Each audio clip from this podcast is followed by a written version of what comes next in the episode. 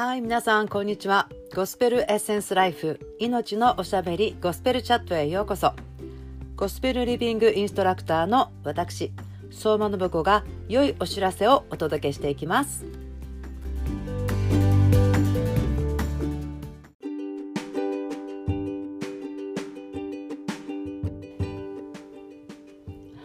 はい皆さんこんばんは。ゴスペルエッセンスライフの信子です。詩編34種まきの春34 day チャレンジへようこそ。言葉は種と言いますが皆さんは秋に何を収穫したいですか？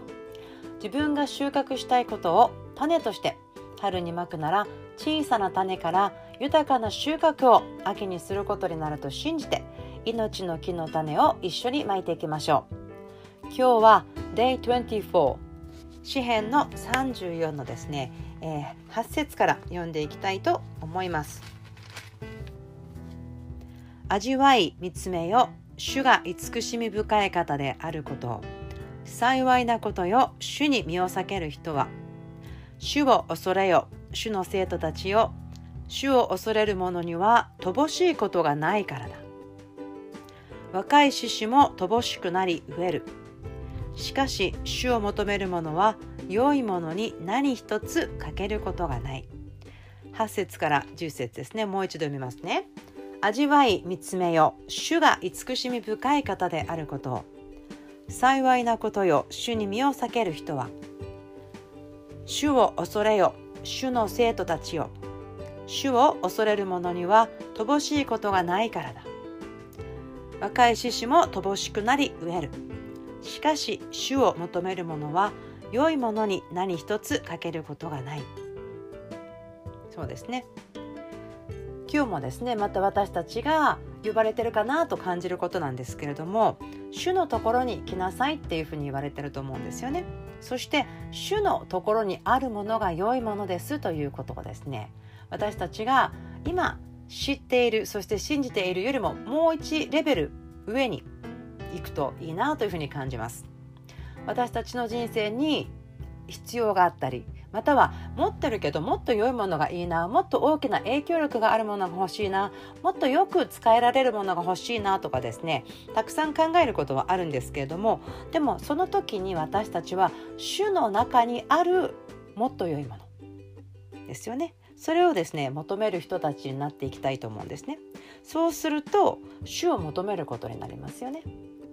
私たちは主からの祝福とか癒しもそうですよね。愛もそうなんです。解放もそうですし繁栄とかいろんなことを受け取るんですけどもでもここで言ってるのかなと思うのはですね主を求めるものは主に求めるものはって書いてないんですね。主を関係性っていうんですかね。天のお父さんを知ることイエス様を知ること聖霊様を知ることをそっちを先に求める人たちというのは良いものに決してかけることがない。そして良いものを受け取るっていうですねことも体験できてくると思うんです。なぜならば私たちの主は良い方ですよね。そして神は愛と書いてあるのでこの愛の神様から私たちが受け取れるものというのは良いものであるはずですよね。時に私たちそういうことに気がつかないんですけどでも私たちが主を恐れて主を一番にする他のもの全てに勝ってイエス様あなたを一番にします。天の父様あなたが一番です。聖霊様あなたを私の本当の慰め主として私に慰めが必要な時にも他のところに行かないであなたのところに行きます。っていうふうにしていくことによってですね私たちは乏しいものがない。そして良いものに何一つかけることがないという道を歩むことができますね。ですからですね今ちょっと巻きたい種は私は主を求めますっていうことですよね何にも勝ってどのような必要も主の中に神様が与えようとしているところにあることを信じますっていう種をまきましょうね。えっとですね多分私たちがああれがいいんじゃないかなこれが欲しいなこれ必要だよって思うのは見るところから来ると思うんですね。なので、えー神様の中にあるものが良いものですよ。本当に私たちに命を本当の、えー、充足とか満足をね与えてくださるというものを、えー、見えるようにですねこの目をちょっと祈りたいんですね。はい。今イエス・キリストの皆によって私の目が神様のものが一番良いものであると見ることができるようにあなたの前に私の目を視力を差し出します。そしてイエス・キリストの血潮で洗ってくださって本当の良いもの本当に命あるものが神の中にあるということを受け取ることができるように見えることができるように今私の目に触れてください。私の目が良くなること。イエス・キリストの皆によって信じて受け取ります。アメン。はい。そうですよね。私たちはいろいろなものを見るのでですね見たところからだいたい欲しくなったりあこれはいいやって思ったりすることもすごく多いですね。先ほども見ましたけど味わいの後は見つめよですからやはり視力ですよね。なので神様の視力というかですね私たちがもっとよくあ本当にこれ主のものが一番なんだねってわかるそのような道を歩むことそれはとても素晴らしいなと思うんですね。もう一つですねこれは、えー、このように主が素晴らしい主から受け取ることはわこんなにすごいんだね欠けることはないんだねっていうことを体験していくとどうなるかというと、えー、34の一辺に行くんですよね。私はあらゆる時に主を褒めたたえる。私の口にはいつも主への賛美がある。私たちがこの良いサイクルっていうんですかねぐるぐるっと回る私たちが主を賛美していつも褒めたたえること？それをしているとですね私たちの心や目が主の良さに行きますよね。賛美というのはだいたいこの褒めたたえるとあるようにどなたかの素晴らしさとか偉大さっていうのをだから言いますよあなたが素晴らしいから私はそのことを喋ってますみたいな感じで、えー、語るとかですね口から出す歌うとかいろいろあるんですけどそれをする時に私たちはですね神様の臨在というか神様いつでもどこでもいらっしゃるんですけど私たちが分かるように現れてくれるっていうことできるんですよね。そして私たちが祈ったり感謝したりする時にまたそれにも応えてくれるので私たちは乏しいことがない人主を求めて祈って感謝して賛美してってやってる時に良いものに何一つ欠けることがない。というふうに変わっていくんですね。でそれによってまた「ああ神様本当にすごいね。私の方法じゃないけど私のタイミングじゃない時もいっぱいいるけどでも振り返ったらあ神様の方法の方が良かった。ありがとうと言ってですねもうあらゆる時にいつでも本当に主を自分ではね状況難しいですよ。どん底ですよっていう状況があっても私たちはあでも神様あなたの素晴らしさを感謝します周りの状況は難しかったり自分の心もまだ痛いけれども私を癒してくれるイエス様ありがとうございますということができますよね弱いなと感じているところにあなたの力が完全に働いてくださる現れるということができるということを口から語ることができるのはですね素晴らしい力なんですよね。そのようにしてですね私たちが、えー、その口を何て言うんでしょうね言葉をコントロールするということですね。例えば今はですねこう種まきという話をしていますけども多分畑を作る時にはこうこの辺は何の種をまく？この辺は例えば人参はこっち。そして、えー、大根はこっち。真ん中は株みたいにしてですねあの全部いろんなところにいろんなこう種をわさわさわさって巻いていけばいいというわけではないですよね。やはり私たちはこのところにはこの種このところにはこの種って分けると思うんですけれどもあの私たちの人生においてもそうだと思うんですね。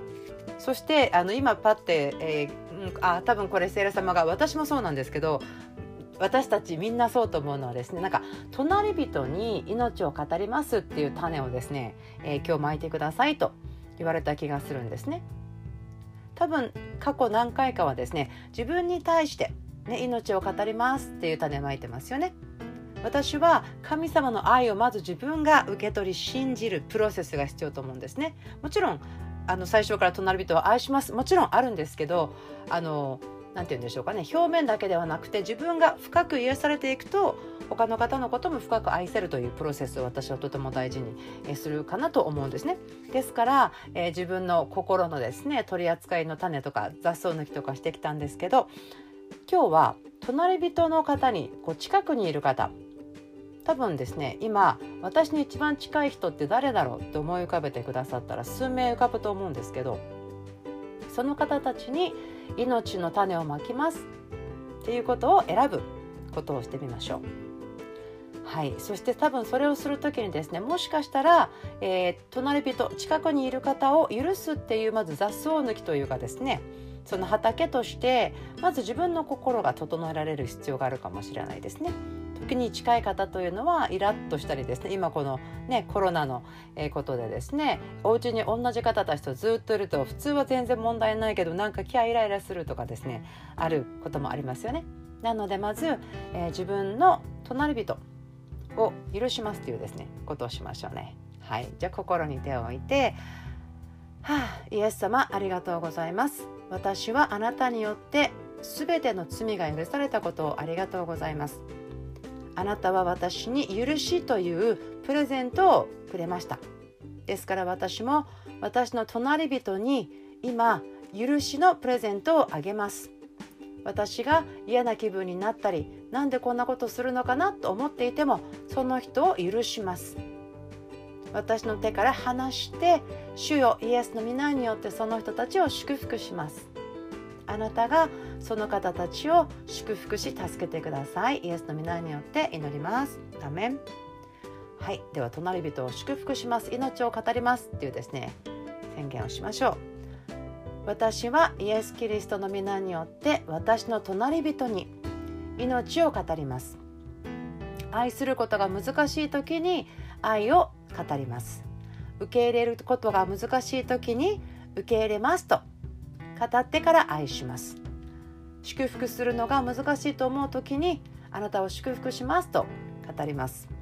そのようにして私にある神様の愛が私の隣人の人生で、えー、畑として成長することを主をあなたが導いてください。イエス・キリストの皆によってお祈りします。アメン。詩編34種まきの春 34day チャレンジ。今日もお付き合いくださってありがとうございました。また明日お会いしましょう。